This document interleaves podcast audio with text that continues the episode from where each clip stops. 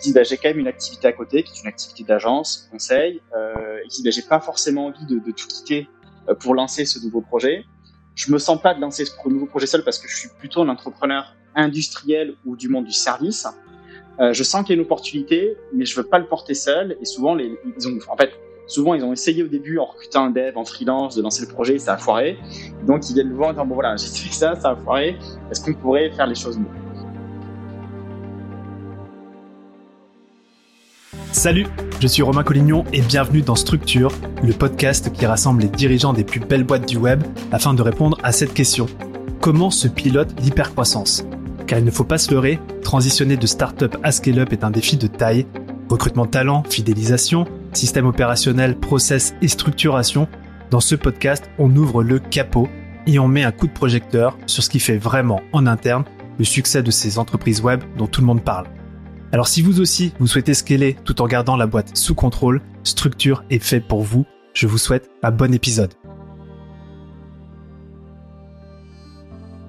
Aujourd'hui, c'est avec un immense plaisir que j'accueille Thibaut Jiménez, cofondateur de Goodwave, un product et startup studio basé entre Paris et Biarritz. Alors chaque année, Goodwave sélectionne 3 à 4 projets de start-up portés par des experts sectoriels et pendant toute une année, il les accompagne pour les faire passer du stade de l'idée au stade de la commercialisation en passant par la structuration d'un produit technologique.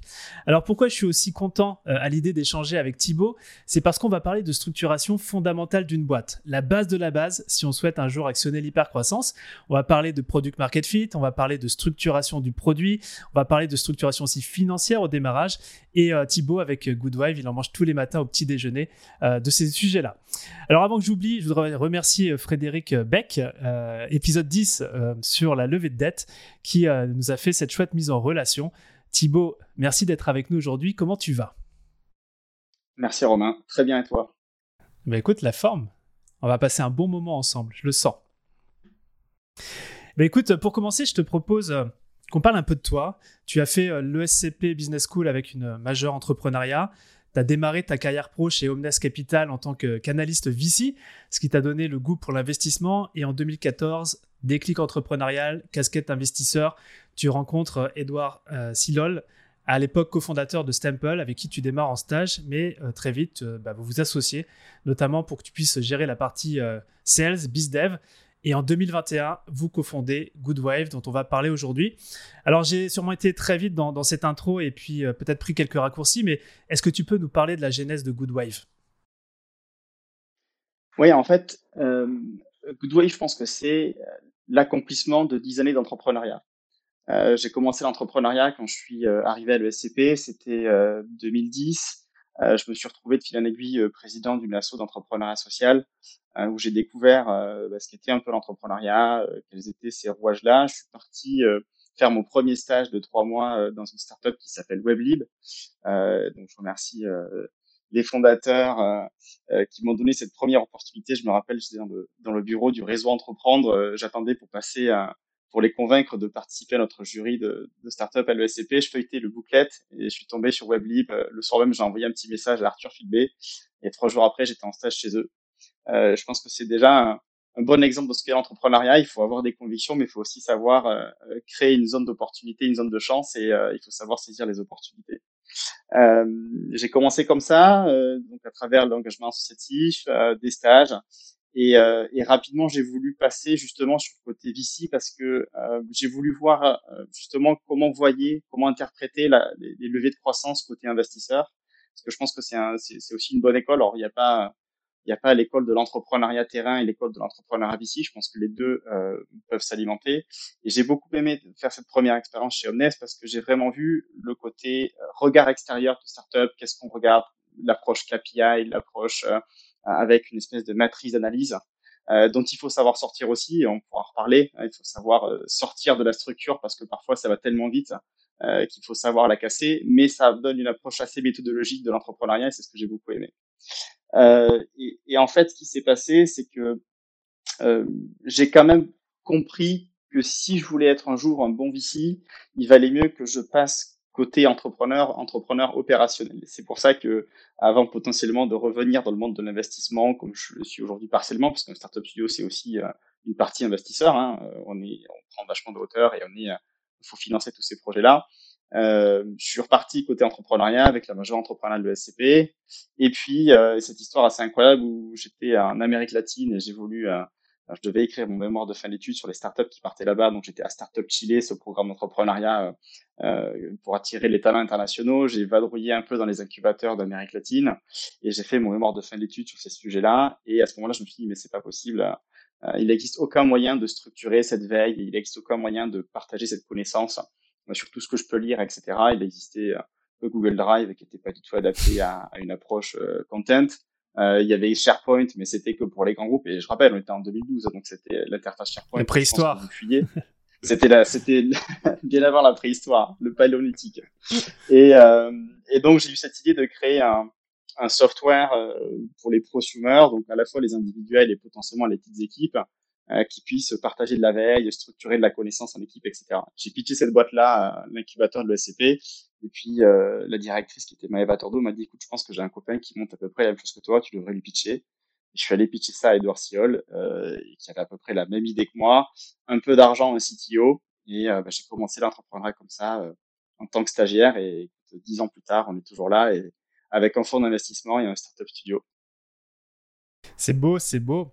Euh, j'ai le sentiment qu'il y, a un beau duo qui se joue avec, euh, avec toi et Edward. Euh, je serais très curieux que tu puisses, par rapport à Good Wife, me partager quel est ton rôle, tes responsabilités, comment, comment ça s'agence ce duo? Aujourd'hui, je pense qu'on a, on est, premièrement, on est hyper complémentaires. C'est-à-dire que moi, je suis plutôt le profil business, finance, sales, parce que j'ai toujours aimé ça, j'aime l'approche chiffrée, euh, souvent, on se, fout, de moi parce que je dis que quand je, quand je veux me détendre le cerveau, je fais des BP le soir. Et c'est vrai que c'est un côté, euh, si tu veux, dans l'entrepreneuriat, c'est hyper compliqué parce que l'entrepreneuriat, tu sais jamais si tu as juste, ça prend des années à savoir que tu as réussi, si tu veux. C'est-à-dire que une boîte, elle peut aller euh, bien un an, deux ans, trois ans, c'est compliqué, puis elle peut se casser la gueule. Et donc, en fait, c'est des décisions qui sont compliquées. Euh, il, il, y a plusieurs éléments et parfois l'approche chiffrée, ça apparaît de suite, euh, ben, c'est un 0 ou un 1 en fait, ça fonctionne. Et c'est pour ça que je pense que les entrepreneurs, parfois, on se détend en faisant ça, c'est qu'au moins on a un résultat qui est direct. Euh, c'est un peu pareil dans le gros hacking, tu lances une campagne, tu vois tes chiffres et puis ça marche bien. Là où quand tu prends de la hauteur en tant qu'investisseur ou studio, ben, quand tu veux voir l'évolution d'une boîte, ben, ça prend plusieurs mois, ça prend plusieurs années parce que ben, il suffit d'un ingrédient un grain de sable dans une startup pour que ça se casse la gueule, alors qu'il faut que tout soit bon pour que ça réussisse. Donc moi, je suis plutôt cet aspect-là, sales, euh, finance et structuration. Euh, lui, il a la casquette euh, créativité, stratégie, Blue Ocean et la casquette techno. En fait, Edouard, c'est un profil assez atypique. Il est, il est pas ingénieur, mais c'est un dev autodidacte. Il a commencé mmh. à dev parce qu'il trouvait pas de CTO.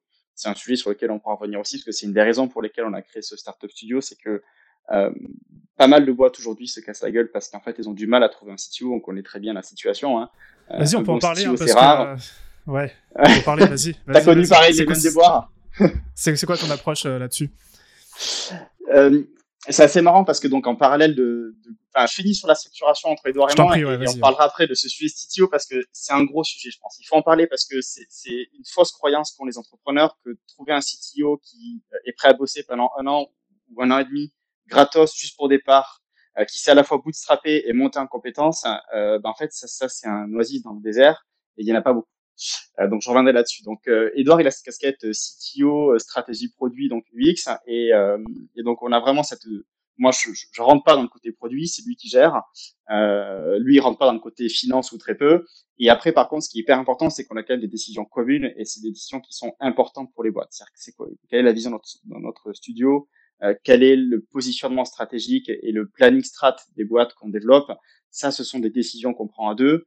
Les recrutements clés, pareil, c'est des décisions qui sont trop importantes pour qu'on les prenne euh, chacun euh, l'un l'autre. Donc en fait, on a un socle de décisions qui sont communes, qui sont pour nous les décisions critiques d'une startup, les people, euh, le positionnement et euh, la stratégie, on va dire, produit commercialisation. Et ensuite, sur nos expertises mutuelles, l'architecture techno de son côté, l'architecture financière, administrativo-financière de mon là on savait partir. Ouais, et après donc on est on a à vous deux vous balayez, vous balayez, à vous deux vous balayez finalement les, les, les, grands, les grands secteurs et grands départements d'une boîte quoi. Ouais, après donc il y a euh, nous on a ça et ensuite on pour moi, il y a encore deux autres quand tu regardes un peu les, les, schémas des startup studios, des product studios euh, qui existent sur le marché, parce qu'on n'est pas les premiers, on doit être je crois, une trentaine en France et plus d'une centaine dans le monde. Euh, il y a deux tu autres Tu pourrais nous dire, ce que c'est, ce que c'est un studio? Parce qu'il y a le startup studio et il y a le product studio. Peut-être que tu pourrais nous partager un peu les différences ou... Alors déjà, la, la, la première différence, c'est qu'il faut bien comprendre qu'il y a la différence entre un accélérateur incubateur euh, je sais pas, type les programmes Station F, Y Combinator pour ceux qui connaissent aux États-Unis, euh, et un startup studio. C'est-à-dire qu'en fait, un accélérateur, un incubateur, sa vocation première, c'est de prendre euh, des promos assez larges. Tu vois, maintenant, euh, YC, ils sont euh, plus de 400, quoi. C'est une espèce d'usine. Euh, de prendre des grosses cohortes, de créer une logique de communauté entre ces centaines d'entrepreneurs ou dizaines d'entrepreneurs, et de d'éduquer ces entrepreneurs pour que leur courbe d'apprentissage soit plus rapide que si tu avais commencé tout seul. Donc c'est vraiment une logique de transfert de connaissances d'entrepreneurs expérimentés vers des entrepreneurs qui sont en quête de monter en compétences. Un startup studio, tu as cette variable-là qui donc euh, effectivement on, éduque, on transmet, on va dire, des, des connaissances, mais surtout c'est qu'il y a des pans de l'entrepreneuriat du studio qu'on exécute.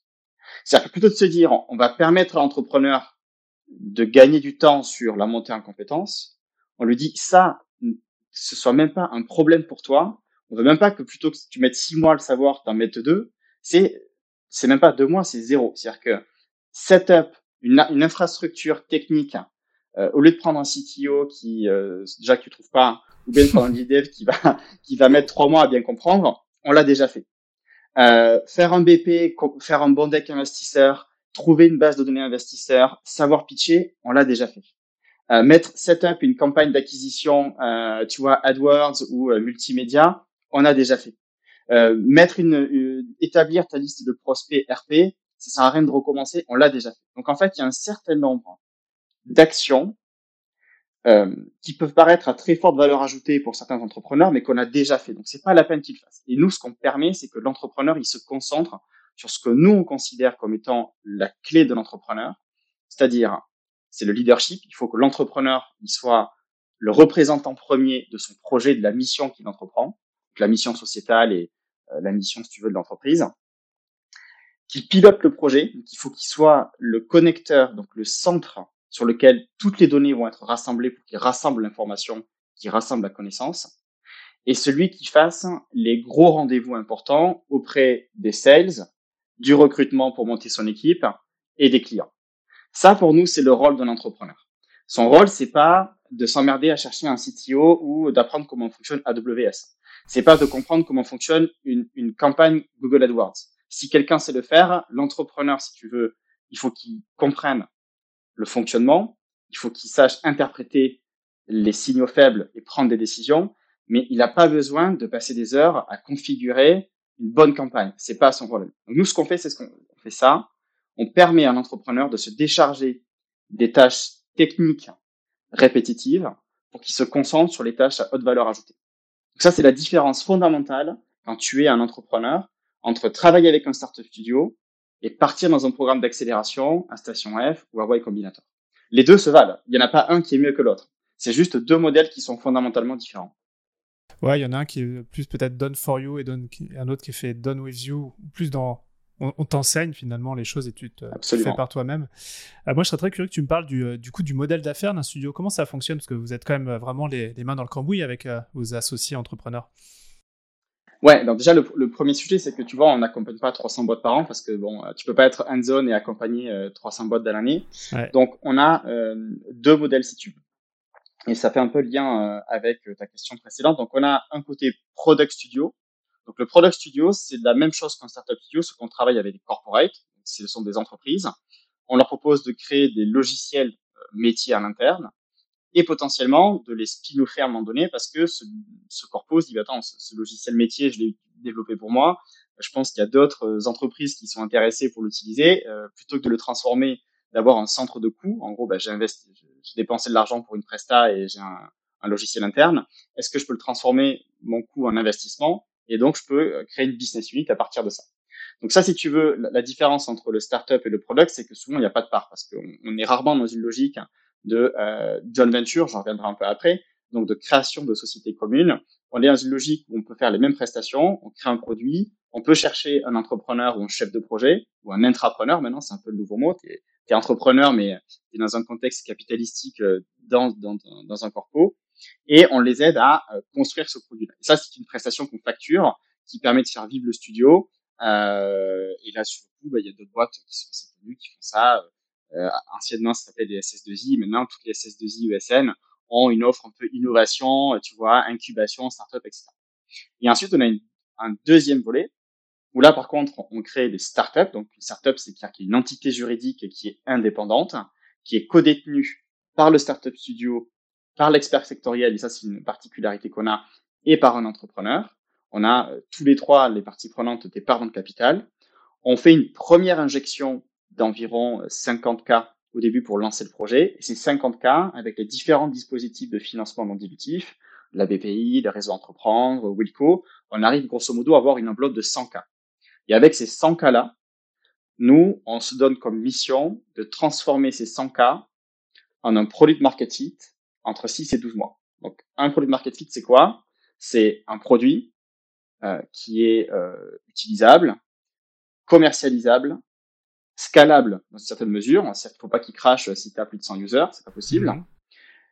Une offre qui répond à un besoin d'une cible, un entrepreneur ou une équipe qui euh, distribue cette offre auprès d'un persona et un plan de financement pour les 12 prochains mois pour assurer que la boîte a les moyens de se développer. Donc ça, grosso modo, c'est une enveloppe de 100K.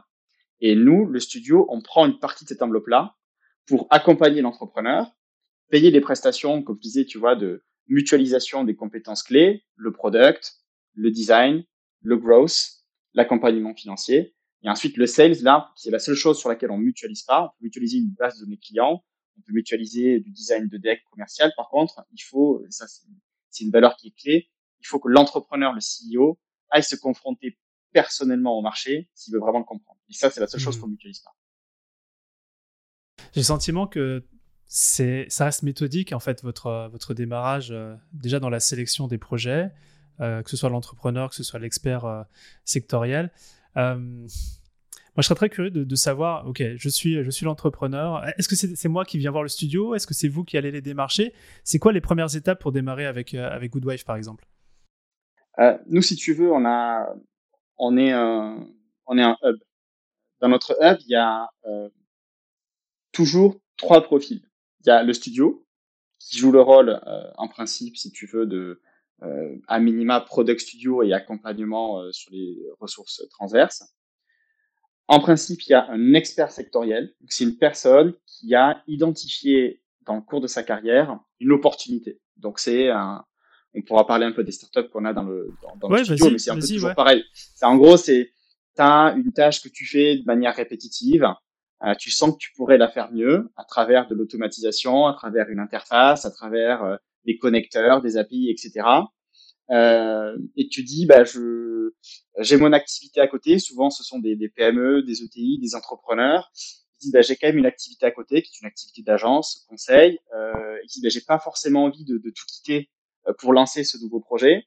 Je me sens pas de lancer ce nouveau projet seul parce que je suis plutôt un entrepreneur industriel ou du monde du service. Euh, je sens qu'il y a une opportunité, mais je veux pas le porter seul. Et souvent, les, ils ont, en fait, souvent, ils ont essayé au début en recrutant un dev, en freelance, de lancer le projet, ça a foiré. Donc, ils viennent nous voir en disant, bon, voilà, j'ai fait ça, ça a foiré. Est-ce qu'on pourrait faire les choses mieux? Donc, c'est comme ça qu'on fait. Donc, on a souvent un expert industriel qui vient nous voir en disant, voilà, encore cette semaine, un gars qui est en freelance, qui dit, ben, je, je, je développe une techno pour des clients. C'est toujours la même chose. Est-ce que vous pourriez pas m'aider à transformer ce que je fais tous les jours en une boîte scalable plutôt qu'au lieu de le redévelopper à chaque fois, mmh. ben, je vends des licences. Comme ça, j'ai un aspect scalabilité. Et ensuite, il y a un deuxième profil clé qui est l'entrepreneur, le porteur de projet. Parce qu'en fait, si tu veux, souvent, euh, l'expert industriel, euh, il n'a pas vocation à devenir le CEO. Parce que lui, ça, si tu veux, son, sa valeur ajoutée, elle est dans son réseau, sa légitimité et sa connaissance client. Par contre, être un, bon entrepreneur, il faut aussi avoir une forme de niaque. Euh, il faut que tu aies un espèce de momentum dans ta vie. Tout le monde ne peut pas être entrepreneur à n'importe quel moment de sa vie. Quand tu as déjà une boîte à côté de conseil et qui fait plusieurs millions d'euros de chiffre d'affaires, euh, que tu es dans un moment de ta vie où tu peux pas euh, passer bosser 60 heures par semaine euh, et tu vois et repartir faire du phoning au début pour te choper les 200 premiers clients, c'est pas donné à tout le monde. Donc nous, ce qu'on recommande, c'est l'expert industriel, il apporte ce qu'il a apporté, le studio apporte ce qu'il a apporté, et on va chercher un entrepreneur, tu vois, qui est profil, c'est il y a entre 25 et 35 ans, homme, femme, euh, plutôt une première expérience dans une startup ou une scale-up, il comprend un peu ce qu'est euh, l'entrepreneuriat, mais il était euh, plutôt late founder dans d'autres startups où il était juste manager et il a envie de lancer sa, tu vois, son aventure entrepreneuriale. J'en mmh. prendrai un, tu vois, on travaille avec Oscar Maton, c'est un ex Content Square, voilà, il a fait 5 ans chez Content Square, école de commerce, il a kiffé l'expérience scale-up, il a un moment de sa vie où il se dit, bah, j'ai pas encore 30 ans, j'ai je peux jouer un gros coup encore, tu vois, les 4-5 premières, 4-5, euh, 4-5 prochaines années, euh, bah, go, j'y vais, tu vois. Par contre, pas de CTO, pas d'expérience à monter un SaaS, euh, parce que déjà, chez Content Square, il s'est déjà hyper, si tu veux, structuré, hein, donc, euh, t'es plus un peu le couteau suisse. Et euh, bah, ça fait complètement sens de s'associer avec un studio comme nous, qui allons lui apporter tout ce dont il a besoin et lui va pouvoir ben, transformer euh, cette espèce de diamant en un truc vraiment bien poli. Génial. Euh, tu vois, dans, dans, le podcast, on parle de structure et j'ai le sentiment que vous êtes vraiment dans cette base de la structuration, notamment avec le product market fit. Tu en as parlé. Euh, quand tu sais que tu as un paquet de, startups qui mettent la clé sous la porte au bout d'un an, moi je voudrais savoir un petit peu qu'est-ce que vous mettez en place, quels sont les pare-feux pour prévenir en fait de, que, que les boîtes échouent. c'est quoi, quoi le process? Bon, en vrai, on n'a rien inventé. Hein. On fait juste appliquer méthodiquement le Lean. Donc, le Lean Startup, c'est un truc qui est hyper connu. En fait, a... la différence, c'est que y en a qui lisent le Lean Startup et qui après euh, euh, l'appliquent pas. Nous, on l'applique. Donc, le Lean Startup, il a, euh, je vais pas euh, faire un résumé du bouquin si tu veux, mais la première étape, c'est avant de lancer un projet, quand tu vois, on a un entrepreneur ou un expert métier qui vient nous voir avec une problématique, la première chose qu'on fait, c'est OK, comment est-ce qu'on peut construire la première offre euh, la plus simple, no tech, qu'on peut confronter à ta cible? C'est quoi ça, no, tech du coup? T'entends quoi par no tech? Euh, Il y a no tech, c'est qu'il n'y a pas de tech. C'est-à-dire que même si le gars vient ou la personne avec une envie de logiciel, et c'est souvent le cas, nous, les experts qui viennent nous voir, ils viennent souvent avec un produit tech en tête. Genre parfois même un algorithme, si tu veux. On a deux, trois projets, c'est carrément, ils viennent avec une idée d'algorithme. Nous, on leur dit, voilà, OK, ça c'est l'objet, c'est le how. Nous, ce mhm. qu'on veut, c'est le why et c'est le what, c'est le how. Comment on y va et qu'est-ce qu'on veut vraiment réaliser? Et donc, en fait, ce qu'on fait, c'est que avant de lancer le projet, donc euh, lancer le projet chez nous, ça veut dire structurer une boîte juridiquement, avec ensuite, euh, tu vas déployer toute la structure et le et notre méthodologie. On, on prend le problème qu'ils ont intuité, on construit une proposition de valeur sans code. Donc, il y a, il y a zéro code. Ça peut être en PowerPoint, une landing page, expliquer un peu les outils qu'on a, ou mhm. juste un discours commercial, hein, c'est un pitch. Et on va tester auprès d'une trentaine, quarantaine de personnes dans la cible si ce qu'on fait, ça fait du sens. Si là, on a déjà un oui, alors je ne pourrais pas te qualifier si c'est 10, 20, 30 ou 50%, mais si on sent qu'il y a une partie des personas qu'on a identifiés qui sont réceptifs à la problématique énoncée et à la solution qu'on a imaginée, alors on peut envisager l'étape suivante. Donc la première étape, c'est de pas investir le moindre euro dans, dans du développement euh, informatique si tu n'as pas validé le pain et l'intuition de la proposition de valeur. Ça, c'est point numéro un. Yes. Et, le point numéro deux, c'est la logique du MVP. Donc nous, on est euh, MVP centric. Donc la première étape, c'est user centric. Donc c'est tu te mets dans la place de l'utilisateur final ou du client et tu vois si euh, tu viens creuser quelque chose qui fait mal. Et la deuxième étape, c'est quel produit le plus petit, le plus tranchant je peux construire qui vient répondre à la problématique la plus importante chez mon client. Et donc ça, euh, bah, c'est toute une logique ensuite de product design il faut imaginer euh, les deux, trois features clés, pas plus, qui vont permettre de résoudre la problématique de ton client. Donc ça, euh, alors il y a, y, a, y a, deux philosophies là-dessus. Tu as des gens qui partent sur des outils no-code, euh, il y a pas mal de studios en ce moment qui se sont lancés. Hein, tu peux voir dans l'industrie des studios no-code qui disent voilà, ben, venez chez moi pour tester euh, vos idées euh, sans, sans CTO avec quelques milliers d'euros. Donc ça, c'est une première version et c'est super bien. Hein, j'adore ces gens-là. Nous, on a pris la, la deuxième partie qui est de dire c'est du code. Par contre, notre code, en 8 à 12 semaines, il est opérant et il est commercialisable. C'est ça. C'est-à-dire qu'on a construit en, si tu veux, une approche un peu de composants, de template de composants, un peu comme euh, tu prendrais sur étagère différents blocs, euh, tu assembles tes Lego, et sauf que derrière, ben, tu as un vrai moteur et tu as, une vraie logique d'infrastructure qui te permet que si tu as trouvé le bon market fit, le passage à l'échelle, au lieu de repartir de zéro, parce que quand tu as fait un produit no code, c'est hyper compliqué de passer sur un produit code parce que c'est pas du tout les mêmes choses. Hein. T'as pas d'infra, euh, la montée à l'échelle tu l'as pas. Nous tu l'as déjà. Donc c'est le pari qu'on a pris il y a il y a il y a deux trois ans. C'est tous les projets de dev qu'on faisait, on essaie au maximum de les templatiser et de les rendre, euh, si tu veux, euh, sous forme de briques pour qu'on puisse les réexploiter auprès de nos différents clients et donc hyper, être hyper compétitif sur le prix, la capacité à délivrer et la qualité du code. Écoute, j'ai deux questions par rapport à ce que tu viens de partager. Euh, J'en profite. c'est que effectivement, tu as, tu as eu la première approche euh, par rapport aux futurs clients et après, tu as proposé euh, une proposition de valeur, une offre. Euh, quand, quand, tu associes les, ces deux choses-là et que ça fonctionne, c'est quoi les étapes derrière? Quand tout ça, ça a été validé, est-ce qu'on reste dans le studio? C'est autre chose?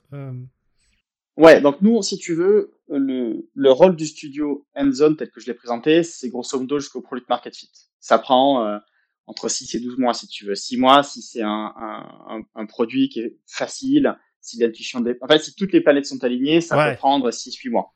Euh, c'est jamais le cas, c'est plutôt entre 9 et 12 mois, euh, mais qui est déjà relativement rapide, si tu veux, hein, dans le monde de l'entrepreneuriat. Euh, là, tu vois, on a un projet, euh, et je pourrais en parler, c'est Coudéo. Euh, donc on fait un logiciel de, de, gestion du témoignage client où on permet de collecter des témoignages, de les afficher dynamiquement sur ton interface, euh, sur ton site, etc.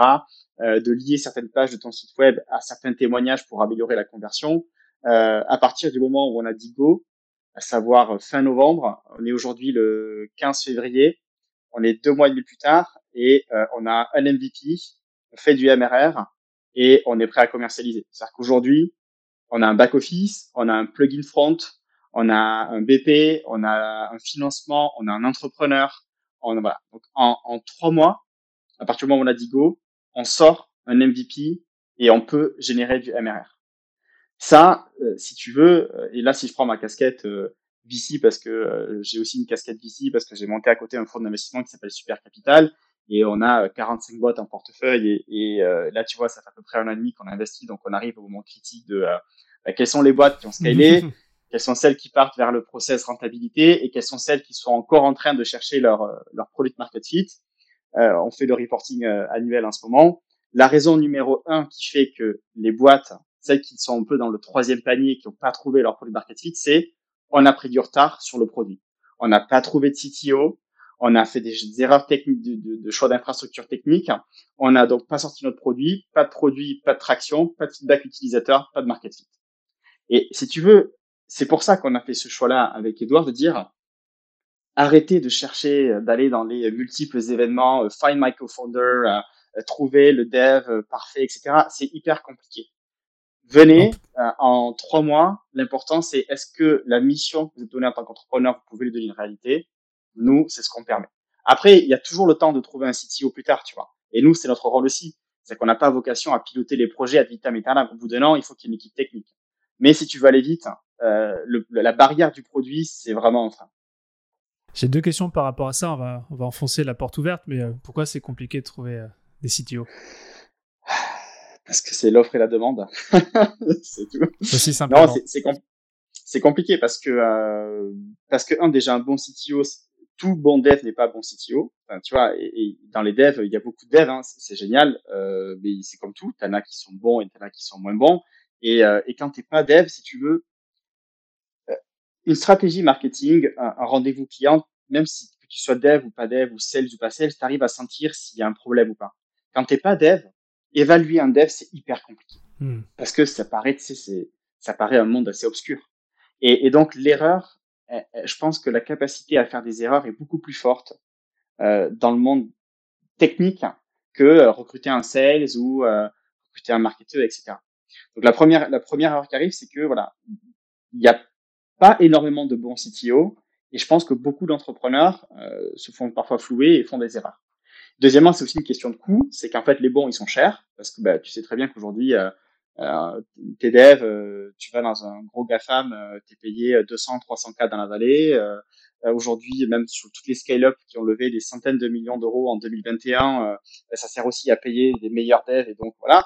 Donc quand t'es dev que tu as 30 ans, tu as le choix entre partir sur un projet ultra risqué, pas payé, avec ok 30% ou 40% d'une boîte dont tu sais pas ce qu'elle vaudra, versus avoir un plan de stock qui peut te rapporter 2-3 millions d'euros dans 5 ans, être payé 300 k par an et euh, être dans un, dans un super bureau chez Doctolib, chez Swile euh, ou chez Content Square. Bah, je comprends qu'il y a des devs qui se posent la question et on peut pas leur en vouloir si tu veux, faut être humain. Et donc euh, notre proposition de valeur à nous, c'est de dire voilà, on a construit l'alternative aux devs ou CTO qui vous permet temporairement d'aller vite, de devenir sexy et quand vous serez sexy et que vous aurez les moyens de payer et de proposer un, vrai avenir à ces gens-là, pourrez les débaucher pour leur offrir une, aventure entrepreneuriale avec un certain nombre de sécurité et pas euh, les trancher. Euh, parce que, parce que la réalité, c'est que les startups, au début, c'est les tranchées, hein, c'est 14-18. Exactement. euh, ça, me, ça me fait poser la, la question de, de l'accompagnement que vous avez avec les entrepreneurs. C'est vrai que j'ai le sentiment qu'au démarrage, enfin, les entrepreneurs et, experts sectoriels, hein, j'ai le sentiment qu'au démarrage, vous êtes euh, vraiment euh, en collaboration, en parallèle, et qu'au fur et à mesure du temps, il y a une certaine autonomie qui doit se dégager de ces, boîtes-là. Euh, comment ça se passe concrètement euh, il y, a, une transition qui s'opère? Ouais, si tu veux, donc, alors c'est une transition qui est douce, il ne faut pas du tout qu'elle soit brutale, mais c'est vrai qu'au début, sur les trois premiers mois de, la boîte, on est quasiment entre un part-time et un, et un tu vois, mi-temps sur le projet. C'est-à-dire que la structuration juridique, financière de la boîte, les dossiers de subvention, euh, les packs, etc. Alors, on a tempétisé au maximum tout ça, mais il y a quand même un certain nombre de démarches à faire. Euh, la construction du produit, ben, il n'y a pas de secret, hein, même si on a créé des composants, il faut quand même les connecter entre eux. Euh, chaque produit a quelques spécificités, ce qui fait que les trois premiers mois, c'est il faut qu'on soit présent. Parce qu'en fait, si tu veux, euh, les erreurs que tu fais au début, si tu pivotes pas vite, ben, tu les payes à la fin parce que c'est le système. Euh, si tu prends tes mains, tu les rejoins. Euh, ben, au début, euh, prendre le mauvais chemin, ben, il suffit de décaler un tout petit peu et tu corriges. Par contre, si tu t'évolues, ça fait une espèce de compas et donc la distance à la fin du cercle, elle est dix fois plus importante. Donc en fait, c'est hyper important que sur les trois, quatre premiers mois, on n'aura pas encore le, le produit de market fit parce que tout ne sera pas parfait. Il faut néanmoins qu'on ait construit une base de prospects euh, identifiés à partir des personas, une base de early adopters qui nous aide à co-construire le produit, un business plan, un entrepreneur et valider la proposition de valeur. Quand tu as validé ça déjà, tu as déjà validé une grosse étape. Et petit à petit, ensuite, tu as des phases où c'est un peu à l'entrepreneur de, de, prendre le relais. Je pense notamment ben, quand tu as ton MVP, ensuite, il faut le vendre.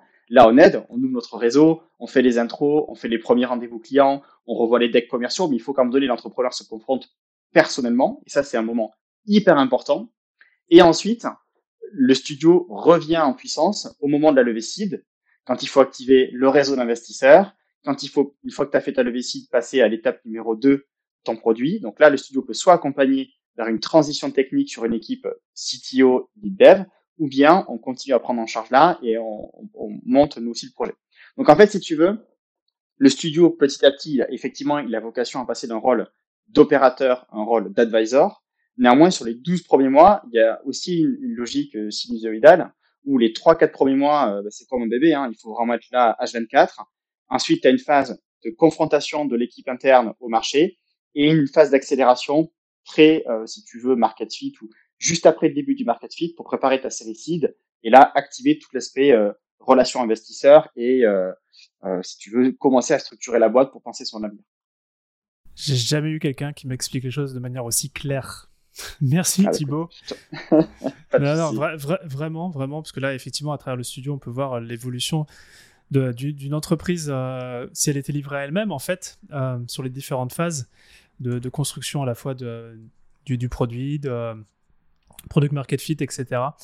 Euh, tu vois, si tu veux dernière juste un question. Truc, ouais, vas-y. Je, je te coupe.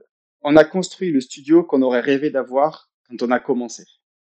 Nous, on est rentré dans l'entrepreneuriat. Faut quand même imaginer. Euh, moi, je sortais de l'ESCP, j'avais jamais foutu les pieds dans une entreprise euh, autre qu'un VC ou une startup, donc euh, aucun grand groupe.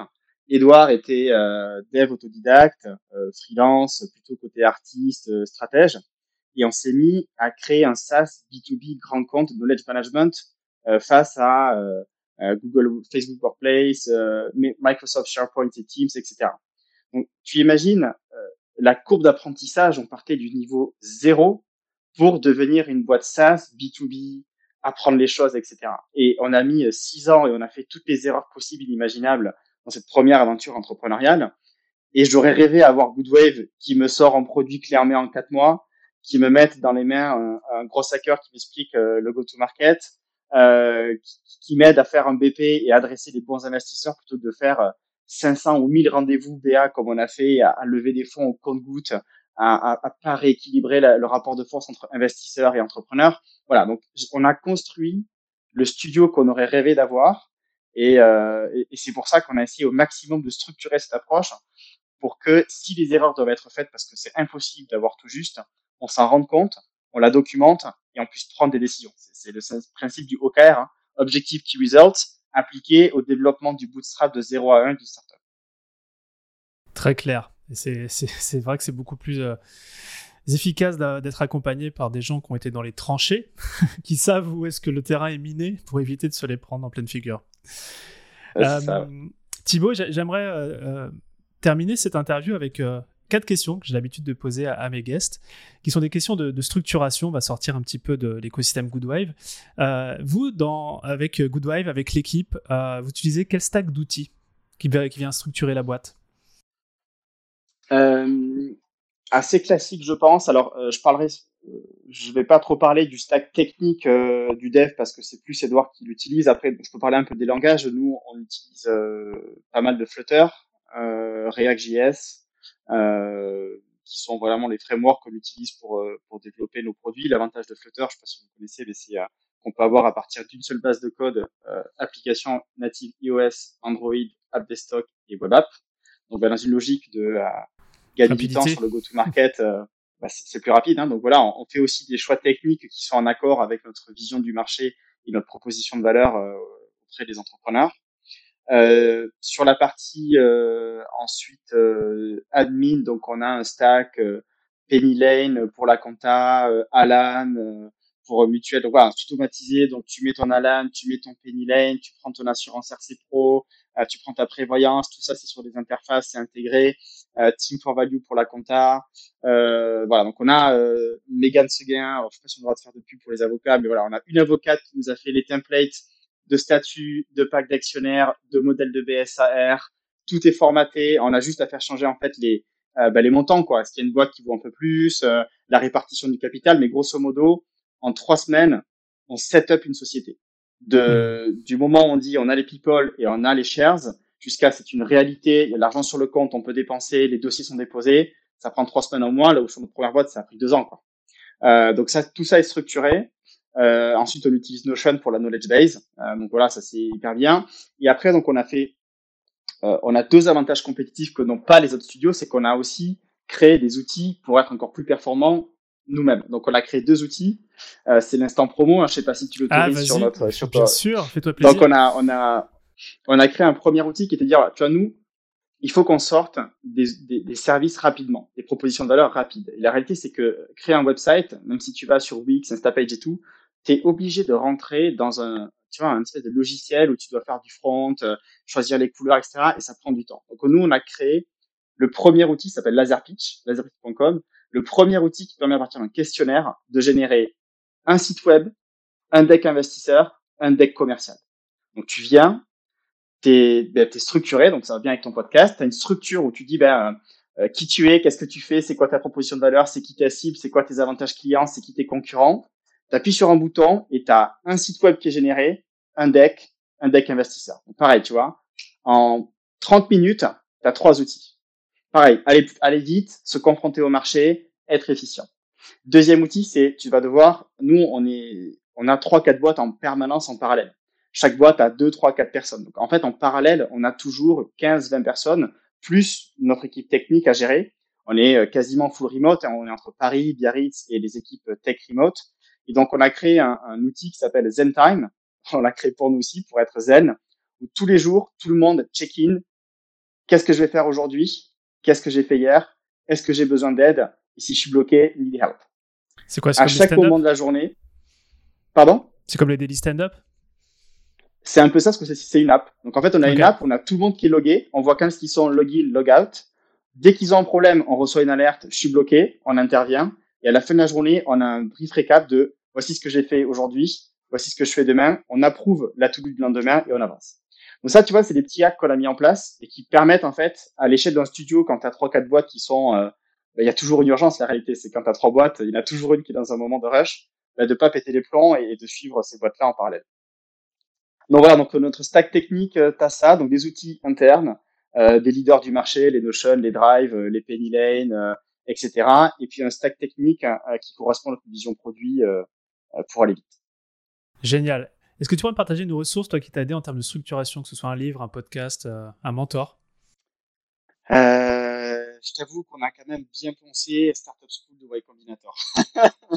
on a écouté les, les, podcasts, euh, bah, leur blog est excellent. Euh, euh, c'est vrai que voilà, tout, tout, tout ce qu'a écrit Paul Graham et maintenant les anciens personnes qui sont passées par Y Combinator, il y a des excellentes ressources. Euh, ça, c'est vrai que moi, c'est le truc que je recommande à tout le monde. Hein. Quand tu commences l'entrepreneuriat, tu vas te faire les, les 10 articles fondamentaux de la startup euh, publiés par Paul Graham. Euh, je pense que c'est déjà une bonne base pour commencer euh, à Après, mettre t'es pas mal. Ouais, t'es pas mal. Après, c'est pas suffisant, mais c'est nécessaire. c'est ça. dans un an, Thibaut, j'ouvre une bouteille de champagne au l'honneur de Good Wave. Et je voudrais que tu me dises à quoi on va traquer spécifiquement tous les deux. Et pour qu'on puisse trinquer à ce beau succès, quel est là aujourd'hui le challenge que, vous devez résoudre? Je pense que je serai. Euh... Je pense que le futur de Good Wave, c'est une incarnation dans un lieu, tu vois. Euh... Si tu veux, il y a quand même une logique de monter des boîtes, tu as un spirit, tu vois, il faut que les gens se rassemblent. Aujourd'hui, on fait du full remote, on est agile, euh, on essaie de rassembler nos équipes une fois par trimestre et tout. Euh, J'aimerais bien qu'un jour euh, ça se cristallise euh, dans un dans un lieu, tu vois, dans la vie, on sort de sais pas de deux ans de confinement, même plus, j'en sais rien, on compte même plus. Euh, il faut que le il faut que l'humain reprenne le dessus. Il faut que les énergies, tu vois, se, se retrouvent. Et euh, je pense qu'il faut qu'on vive ensemble, quoi. Et, et, donc, je serais super heureux s'il y avait un lieu qui incarnait ça, euh, dans lequel je trouve euh, des startups du studio, des startups du fond, des équipes transverses, euh, un lieu où on peut venir chill, potentiellement à Biarritz, passer une semaine et, et on, on, rencontre nos CTO, nos gros hackers et on, en même temps qu'on va surfer, on va se faire une session pour repenser complètement la stratégie de la boîte. Euh, c'est un lieu ouvert où les anciens peuvent venir, les nouveaux sont là. Voilà, c'est cette logique de, de, de, tu vois, de transmission intergénérationnelle elle est entre nous, les, les fondeurs qui avons 10 ans d'expérience d'entrepreneuriat, mais aussi, euh, voilà, quelqu'un qui a passé 18 euh, mois chez nous, euh, quand ils reviennent, quoi. C'est pareil, quand tu commences Y Combinator, tu as les fondateurs d'Airbnb qui font leur speech traditionnel, tu vois, ils font ça deux fois par an, et c'est marquant. Et quand tu écoutes, parce que, tu vois, nous, quand on investit avec le fonds, on, a, on investit dans, chaque année dans deux, trois boîtes de YC. On, on, était à Los Angeles il y a un mois pour aller rencontrer une d'elles. Il serait que, c'est quoi, on le sait, hein, mais le premier moment où tu vois les mecs de, de, de, Airbnb et qui reviennent dire leur speech que tu as déjà écouté si tu veux dix fois en podcast, mais c'est un moment fondateur, tu vois. Tu sais que c'est le début. C'était là et tu sais que tu as trois mois pour y arriver. Ben, moi, je serais fier si demain on avait ça, ce lieu qui incarne pour dire, OK, le début c'est maintenant et, on y va, quoi. Et il y a un lieu qui incarne ça.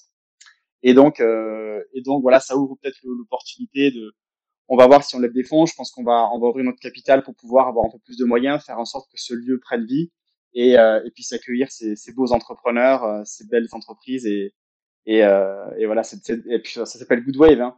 Donc euh, Good Wave, c'est la bonne vague. Donc euh, il faut que ça s'incarne. Exactement. La, la, Good Wave House. La Good Wave House. Ouais, eh ben ça marche. Tu, tu me donneras l'adresse et puis je, je, viendrai avec la bouteille du coup. Uh, yes, ça marche. J'ai une dernière question pour toi, Thibaut. Euh, si tu devais résumer notre échange en trois pépites, trois conseils un peu clés que tu as pu nous partager, euh, ce serait quoi ces trois pépites? Il faut se confronter vite au marché. C'est con, hein c'est ce que disent beaucoup de personnes, mais c'est tellement vrai.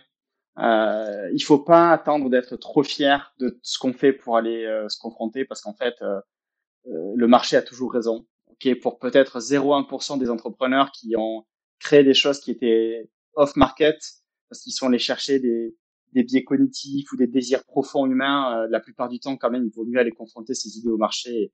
Le client a toujours raison, donc allez-y, n'ayez pas peur, sortez.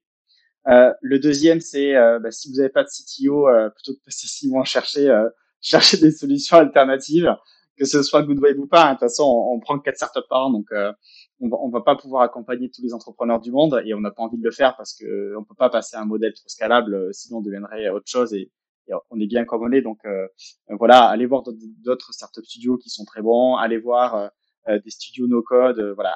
Mais n'essayez pas de passer six mois à, vouloir craquer le truc, c'est pas la peine. Et puis le troisième, bah, prenez du plaisir quand même quoi. Faut, prendre du plaisir dans l'entrepreneuriat. on en a bien chié. si on peut vous éviter de, de passer par tous les problèmes qu'on a connus, ça vous rendra l'entrepreneuriat plus facile et, et, et agréable. Thibaut, merci sur, euh, de, pour ces, ces, trois super conseils de, de fin. Euh, je voulais te dire, j'ai passé un excellent moment en, ta compagnie, j'ai appris énormément de choses et, euh, et, ça sera un grand plaisir de pouvoir se retrouver dans la Good Wave House très très prochainement. Bah, écoute, rendez-vous pris 15 février 2022, Good Wave House full party. C'est parti. Merci Thibaut, je te dis à très bientôt. Merci Romain. Merci d'avoir écouté cet épisode de Structure, j'espère qu'il vous a plu. Si c'est le cas, parlez-en cette semaine. Pendant par exemple votre prochain déj entre entrepreneurs. Car chaque boîte que l'on aide à grandir avec cette sérénité qu'apporte la structure est pour nous un succès. Un succès pour le dirigeant et surtout ne l'oublions pas, un succès pour le bien-être de ses équipes. Maintenant, si vous souhaitez contribuer encore un peu plus à cette mission, abonnez-vous et laissez-moi un commentaire sympa accompagné du fameux 5 étoiles sur Apple Podcast. Ça fait toujours plaisir. Et évidemment, si on peut vous aider à connecter et à échanger avec d'autres entrepreneurs qui sont eux aussi en hypercroissance, c'est notre métier. Envoyez-nous simplement un email à structure@romaincollignon.com et on trouvera forcément un groupe d'entrepreneurs fait pour vous. À bientôt!